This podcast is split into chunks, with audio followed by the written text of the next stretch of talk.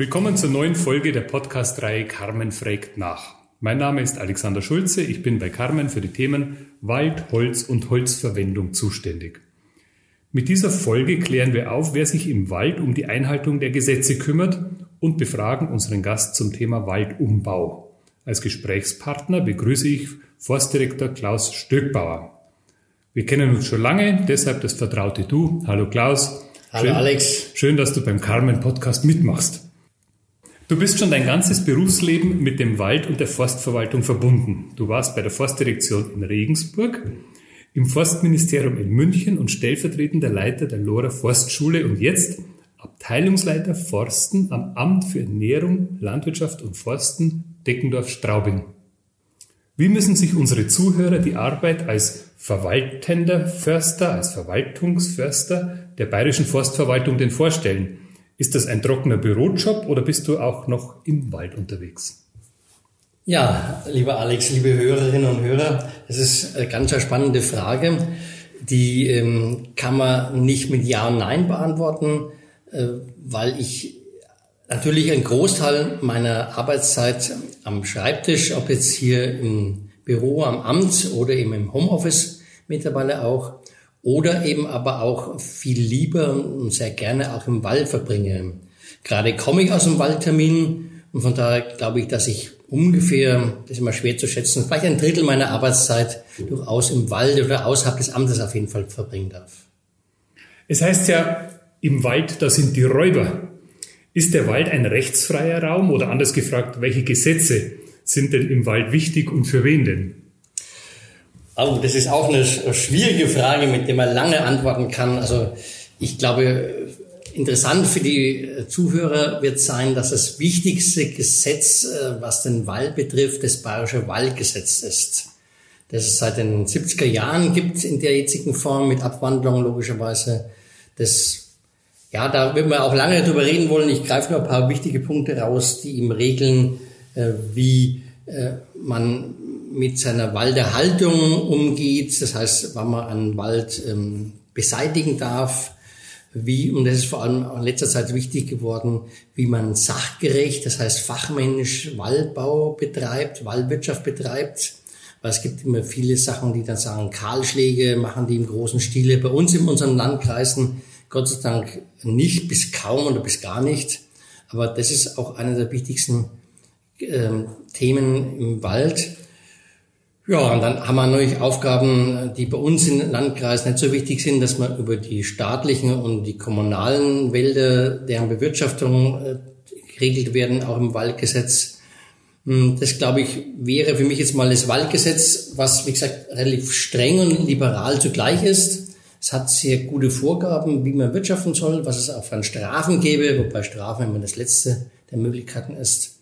Ähm, das aber genauere Sachen regelt, als zum Beispiel, wie man in der landwirtschaftlichen Bereichen umgehen muss. Das ist das Waldgesetz und dann könnte man noch natürlich Dutzende andere Gesetze aufzählen, die da mit reinspielen. Ich würde auf jeden Fall das Bayerische Naturschutzgesetz erwähnen als äh, Gesetz, das mit dem Waldgesetz wieder verknüpft ist, wo es um das freie Betreten und die Erholung im Wald geht. Das ist primär im Naturschutzrecht geregelt, dass ja jeder, das ist eigentlich in der Bayerischen Verfassung geregelt, aber im Gesetz äh, relativ genau, dass jeder zu Erholungszwecken mehr oder minder jeden Wald betreten darf. Die grobe Regel. Und das ist was, was auch wichtig ist, äh, dass man, man darf den Wald unentgeltlich betreten. Es gibt nämlich andere Staaten, wo das nicht so ist, wo manche Gebiete äh, geschlossen sind oder gesperrt sind, wo man dann Eintritt zahlen muss dergleichen mehr. Aber da ist Bayern, der Freistaat Bayern, da relativ großzügig, auch im Naturschutzrecht. Ja, teilweise richtig Zäune außenrum sind. Genau, oder die Seen, die, glaube ich, in, in, in Österreich nicht frei betreten werden dürfen. Das ist alles geregelt. Aber wir wollen jetzt gar nicht auf die anderen Länder eingehen. Aber in Bayern ist es so geregelt, dass man eigentlich als freier Bürger zu Erholungszwecken heißt wiederum, das heißt zum Joggen, zum Schwammersuchen ist wieder eigenes Thema, die Pilze und die, die Früchte des Waldes aber man kann den Wald betreten, man muss dafür nichts zahlen. Zum, zum Wald gehört ja untrennbar auch das Wild.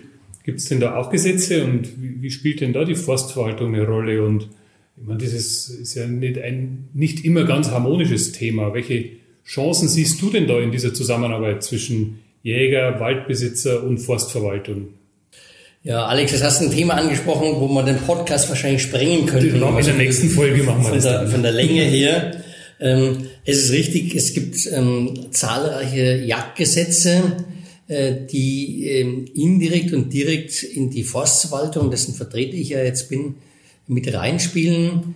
Ähm, das Thema Wild spielt natürlich auch eine Rolle, weil ich sag's vielleicht später nochmal, aber das Thema Wild ist ja für die, unsere zukunftsfähigen Wäldern ein ganz zentraler Faktor oder ganz zentraler Punkt, weil nur mit ausreichend, sagen wir, angemessen und, und äh, waldwildmäßig im Einklang befindlichen Wildbeständen, da meine ich vor allem in unserer Region das Rehwild, ähm, kann eigentlich ein, ein, neuer Wald so begründet werden, damit man nicht Stacheldrahtzäune etc. um die jungen Waldpflanzen, Waldpflanzen rum bauen müsste. Das heißt, das ist ganz wichtig. Und da spielen wir wieder mit rein, dass die Forstverwaltung ja eine der Rollen ist, auch hoheitliche Aufgaben zu ähm, erfüllen. Und eine der hoheitlichen Aufgaben ist zum Beispiel das sogenannte Gutachten zur Situation der Waldverjüngung zu erstellen, was man alle drei Jahre machen muss, was wir beauftragt werden, wir das machen müssen. Das ist keine äh, Freitätigkeit, die wir einfach so machen, sondern das ist eine hoheitliche Tätigkeit. Und dabei erheben wir einfach ähm, den Zustand des Waldes und erheben wir die Waldwildsituation. Schön. Unser Oberthema lautet ja Nachhaltigkeit. Mhm. Und im Ursprung, klar, ein forstliches Thema. Und in einer früheren Folge haben wir schon darüber gesprochen, wie Nachhaltigkeit im Wald umgesetzt wird. Aber welche Aufgaben jetzt in Bezug zur Nachhaltigkeit hat da die Forstverwaltung? Ja, man, die Nachhaltigkeit der Forstverwaltung, auch das ist wieder sehr weit gefächert. Ich möchte mal vom Gesetzlichen her anfangen.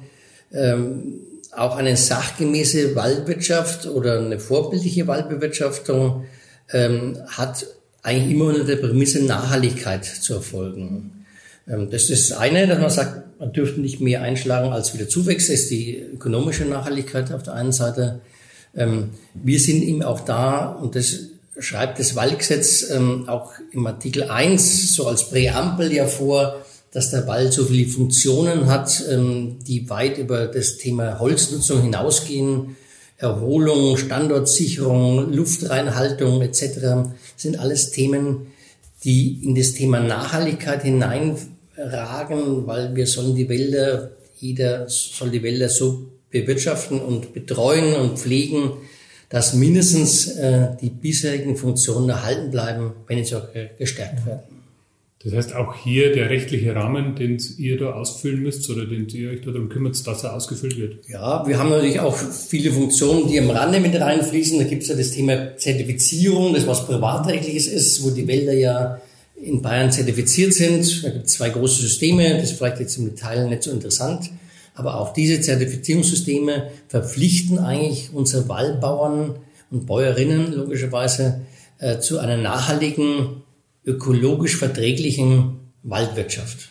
So, äh, gerade nachhaltig, Nachhaltigkeit, das ist ja mittlerweile ja schon fast synonym geworden für zukunftsfähig.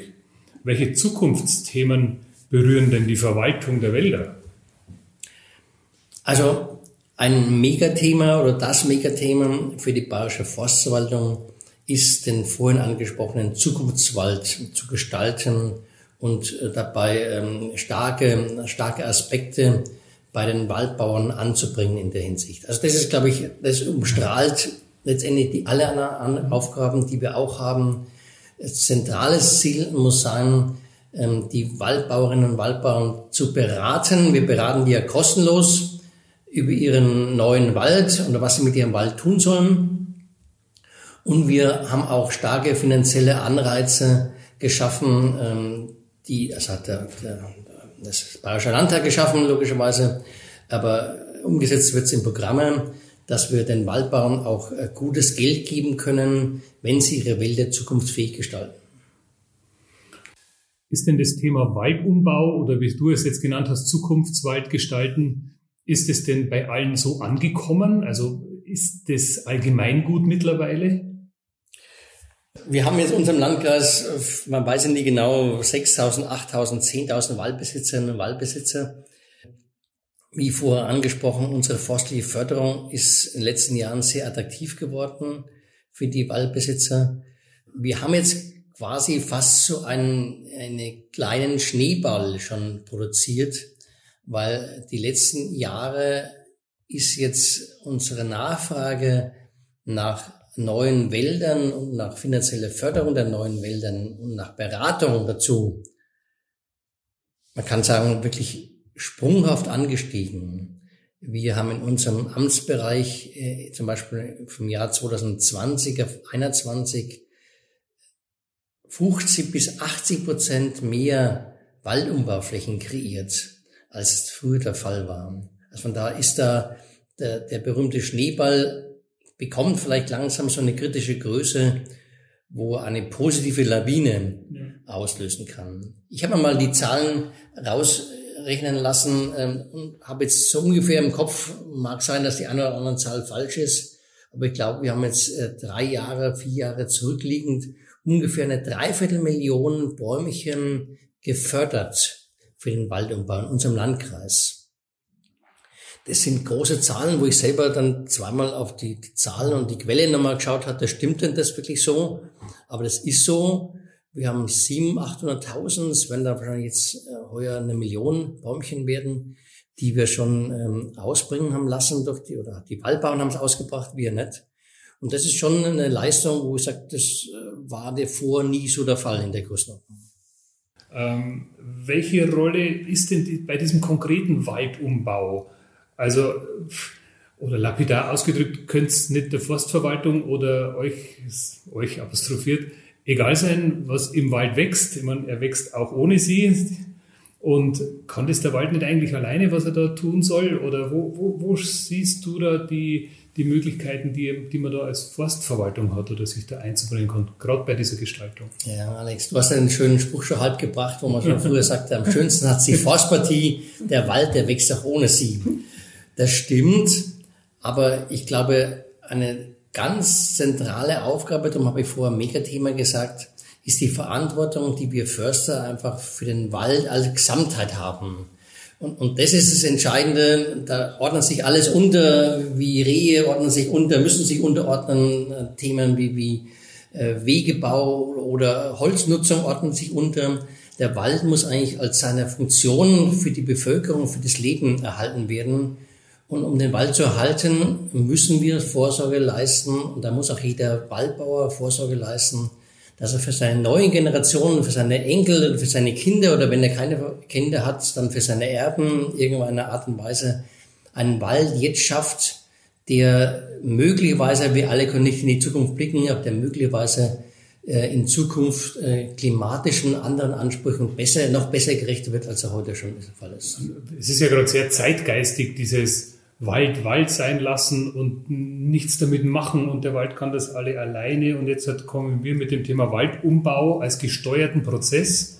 Wie, wie gehst du da mit jemandem um, der sagt, ja, jetzt steuert er wieder, dann seid ihr wieder bei künstlichen Wäldern, dann seid ihr wieder nicht in dieser natürlichen Vegetation. Es hat durchaus einen Charme, dieses Thema darüber zu reden, weil natürlich ist zunächst mal ein Urwald oder wie es in den Staatswäldern jetzt ist, diese Naturwälder, sind nämlich Wälder, die man nicht mehr eingreifen will, weil man sagt, man macht die ungestörte Entwicklung.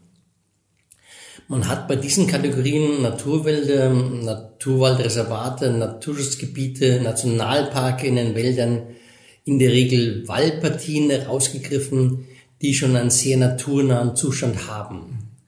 Und da ist eine Weiterentwicklung, dass man auch erkennen kann, wissenschaftlich, wie sich so verändert, wobei man hat dann schon Forschungsergebnisse ein paar eineinhalb hundert Jahre, 150 Jahre hat man die mit Sicherheit schon vorhanden. Da macht es vielleicht auch Sinn, eine ungestörte Entwicklung laufen zu lassen.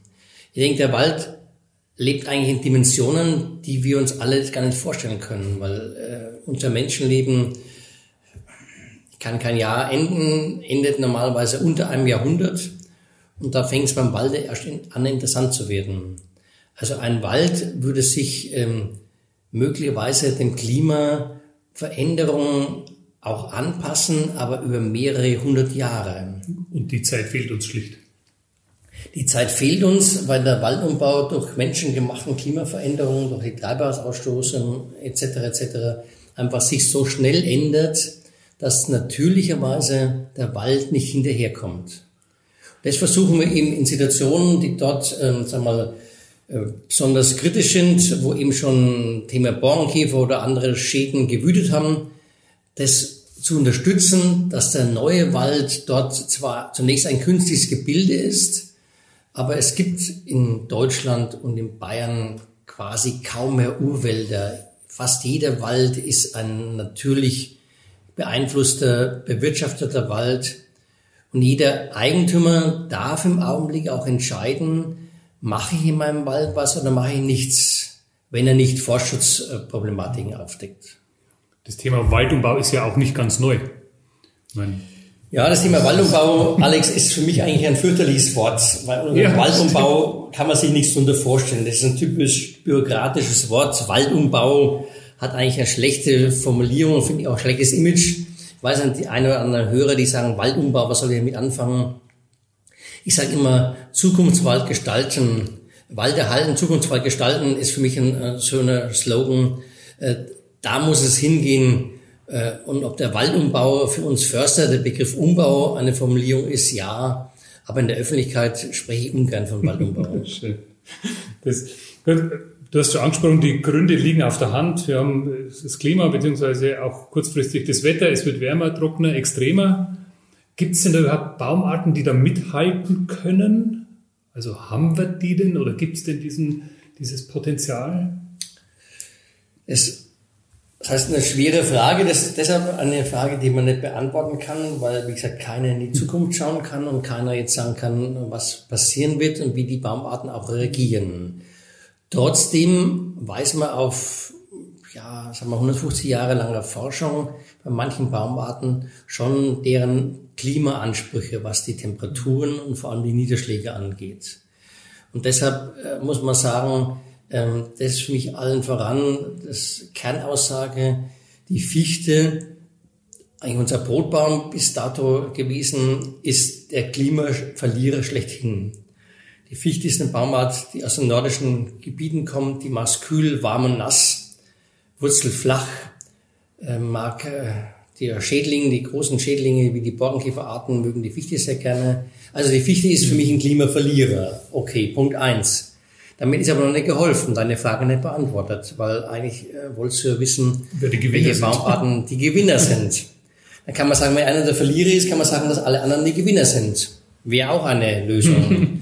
äh, so ist es auch ungefähr weil man sagen muss, ähm, das hängt dann wieder davon ab, in welcher Gegend wir uns befinden. Also wenn wir jetzt äh, Landkreis Straubing-Bogen und Landkreis Deckendorf, wenn wir jetzt auf der Rusel oder in St. Engelmar auf dem Bröller oben sind, dann gehe ich davon aus, dass selbst dort die Fichte sogar noch Chancen hat, davon zu kommen und großen Teil mitzukommen. Wenn ich allerdings jetzt ähm, in den südlichen Bereich des Gäubodens, so tertiären Hügellandes oder im Raum der Mittelgebirgslagen ähm, sagen wir von, von Mitterfels bis Deckendorf rüber das betrachte, wird es dort so warm und so ungemütlich werden, dass Baumarten nur aushalten können, wenn sie wärmetoleranter sind. Und da gibt es halt schon eine ganze Latte an Baumarten, die gehen, aber die würde ich jetzt ungern so pauschal nennen, weil es immer wieder auf den Standard drauf ankommt. Thema Eiche. Eiche ist eine super Baumart, Stiel- oder Traubeneiche die hält lange Trockenheiten aus, ähm, ist auch wassergenügsam, ähm, mag es aber nicht tief nass in der Mulde drin, mag es nicht dunkel unter einem Fichten- oder sonstigen Tannenschirm, sondern mag eher auf Freiflächen stehen. Und darum ist die Eiche dort geeignet, wenn der Standard passt, wenn die Größe auch passt. Ähm, andere Baumarten wie, wie ähm, ja, alternative, sogenannte alternative Baumarten, da kann sich ja keiner was drunter vorstellen, so wie Waldumbau. Alternative Baumarten sind Baumarten, die entweder Baumarten, die heimisch sind bei uns, die aber ihre Herkunft woanders haben. Das haben sich nämlich Baumarten nach der Eiszeit nicht geschafft, mehr zu uns zurückzukommen, sondern haben sich dann irgendwo in Kroatien, in Slowenien, in Rumänien angesiedelt sind dort seit Jahrtausenden gewachsen, sind aber zum Beispiel unsere heimische Weißtanne. Die gibt's in diesen Ländern auch, wie gesagt, und wachsen dort ganz anders, wachsen dort viel besser mit dem Klima zurechtkommend, weil dort schon wärmer ist. Also die könnte man auch bei uns verwenden. Da ist man aktuell sehr aktuell dran, da die entsprechenden Provenienzen, Herkünfte zu bekommen, um diese heimischen Baumarten aus anderen Staaten, Regionen Europas bei uns anzubauen. Jetzt ist wieder schade, dass es so lange dauert. Ne? Wenn das jetzt in 150 Jahren ist, werden wir beide das nicht mehr miterleben. Ja, ich gehe aber jetzt zum Beispiel auf die Douglasie ein. Die Douglasie ist auch eine Baumarten Fremdländer, der aus Nordeuropa kommt, Nordamerika kommt, nicht Nordeuropa, Nordamerika kommt ähm, und der verschiedene Herkünfte hat, aber lassen wir das mal weg im Detail. Die Douglasie ist ein Baumart, die bei uns sicherlich ein Klimagewinner ist und deshalb auch angebaut wird. Die Douglasie wird schon seit 1870, 1880 bei uns in, in Deutschland angebaut. Es waren die ersten Pioniere, die aus Amerika zurückkamen. Die haben die Samen mitgenommen, angebaut bei uns. Wenn wir den Mut und den Pioniergeist der damaligen Waldbauern oder auch der Forscher und der Förster nicht gehabt hätten, würden wir heute längst nicht so viel über die Douglasie wissen bei uns. Da muss ich sagen, ein bisschen Mut tut gut, ist mal so eine Aussage. Also man sollte nicht gleich alles auf neue Baumarten setzen, auf alternative Baumarten setzen. Aber warum sollte man nicht auch mal eine Atlassede, warum sollte man nicht eine Baumhasel, man sollte man nicht eine türkische Tanne ausprobieren bei uns, äh, weil man mit den Versuchen, natürlich Trial and Error, aber man kann mit den Versuchen vieles erfahren, wie die Baumart bei uns geht. Und vielleicht ist man später froh. Einer sagt, ja, schau her, die haben das getraut, das anzubauen, jetzt wissen wir ein bisschen mehr davon.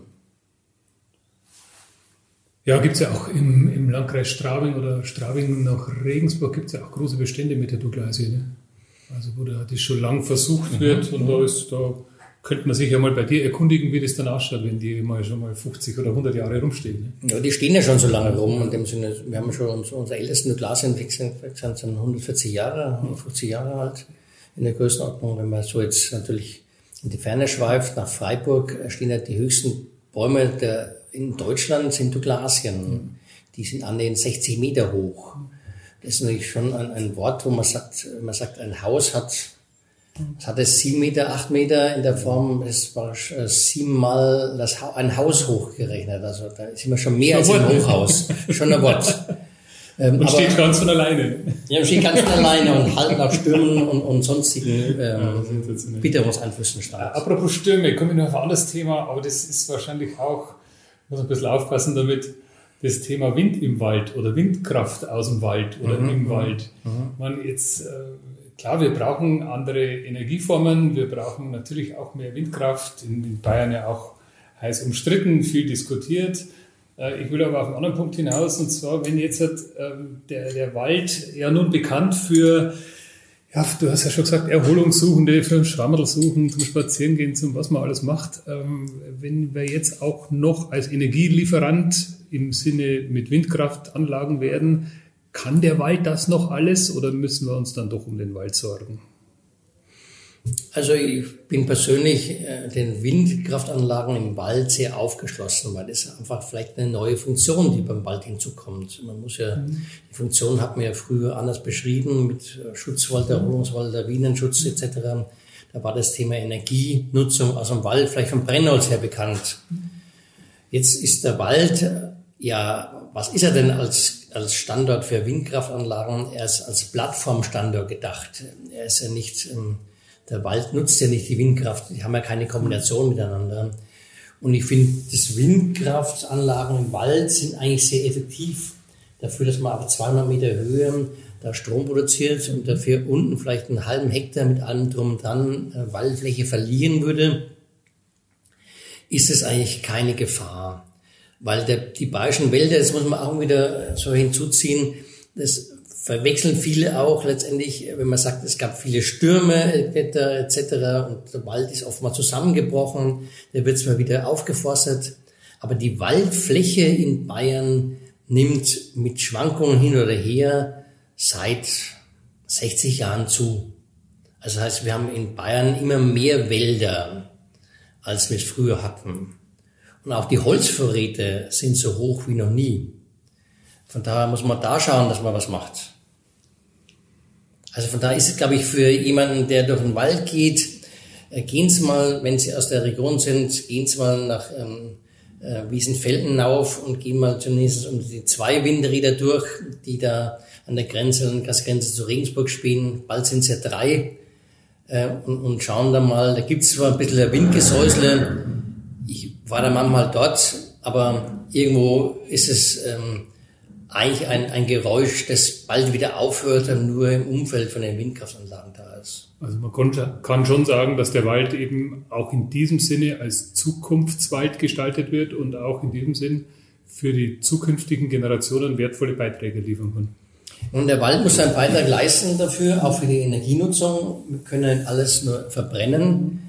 Und von daher, wenn man im Wald nicht ein 200 Meter langes ähm, äh, Rohr hinlegen in der Länge und damit alles ringsherum wegholzen, sondern das Rohr aufstellen und damit ein Windrad entsteht, das ja weit über den Baumkronen sich dreht, in einer Höhe, wo die Bäume ja nie erreichen werden, wie du klar sind, die vorangesprochenen, die werden mit 60 Meter Höhe nicht in dem Rotorbereich des Windrades jemals sich bewegen, ist ein Windrad im Wald kein Thema. Ja, Liebe Zuhörerinnen, liebe Zuhörer, unsere Zeit mit der Bayerischen Forstverwaltung ist leider schon um, lieber Klaus. Danke für diesen kurzen Einblick in die Arbeit als Förster in der Bayerischen Forstverwaltung. Ich resümiere ganz frech, es ist schön zu sehen, dass unsere Wälder durch Gesetze bestens geschützt sind und dass die Mammutaufgabe, den Zukunftswald gestalten, wie du das heute genannt hast, in kundiger Hand umgesetzt wird.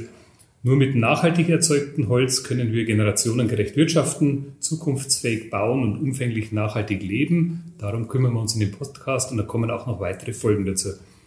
Ihnen danke fürs Zuhören, abonnieren Sie unseren Kanal und hören Sie auch die kommenden Folge. Und bevor unser Gast das letzte Wort hat, verabschiede ich mich. Mein Name ist Alexander Schulze von Carmen e.V. am Kompetenzzentrum für nachwachsende Rohstoffe in Straubing. Klaus, dein Schlusswort. Was möchtest du den Waldbesitzern mit auf den Weg geben? Was wünschst du dir für unseren Wald. Ja, lieber Alex, auch ich danke dir recht herzlich, dass ich in diesen Podcast-Reihe mal eingebunden werden konnte. Ist eine schöne Ehre für mich gewesen. Äh, ich glaube, der Wunsch für die Waldbauern, aber auch für die normalen Zuhörer, die jetzt den Podcast hören, ist schon, ähm, dass jeder einfach sorgsam mit unserem Kulturgut und, Naturgut Wald umgeht. Also das geht es los von Achtsamkeit. Ähm, wie gesagt, gerade eben war ich im, vorhin ja im, im Wald drin, weil es um eine Reportage zum Waldbrandthema geht. Und das Thema Waldbrand ist natürlich auch eine Gefahr, vielleicht nicht die größte in unseren Wäldern jetzt hier, aber auch eine Gefahr. Da soll man achtsam mit umgehen. Aber auch äh, viele Müllsachen werden im Wald abgeladen. Da ist es gut, wenn jemand äh, darauf achtet und darauf schaut in der Hinsicht. Drum wünsche ich, dass wir es irgendwie schaffen, ähm, nicht nur das Thema, was mich schon beschäftigt, irgendwo eine Friedenssituation in der Ukraine hinzukriegen, das glaube ich muss trotzdem mal erwähnt werden jetzt bei dem Thema, aber auch äh, den Wald dahingehend zu erhalten, dass wir einen Beitrag leisten, auch einen Klimabeitrag leisten, weil wenn wir so ungezügelt weiterhin ähm, äh, die Erde anheizen, dann kann es irgendwann sein, dass vielleicht der Wald echte Schwierigkeiten hat, als Wald, wie man jetzt kennen, fortzubestehen. Und deshalb müsste man auch da ein bisschen an sich selber schauen, äh, dass man sein, seine eigene, äh, seine eigene Lebensmethode vielleicht ein bisschen hinterdenkt, um auch Klimaschutz zu betreiben.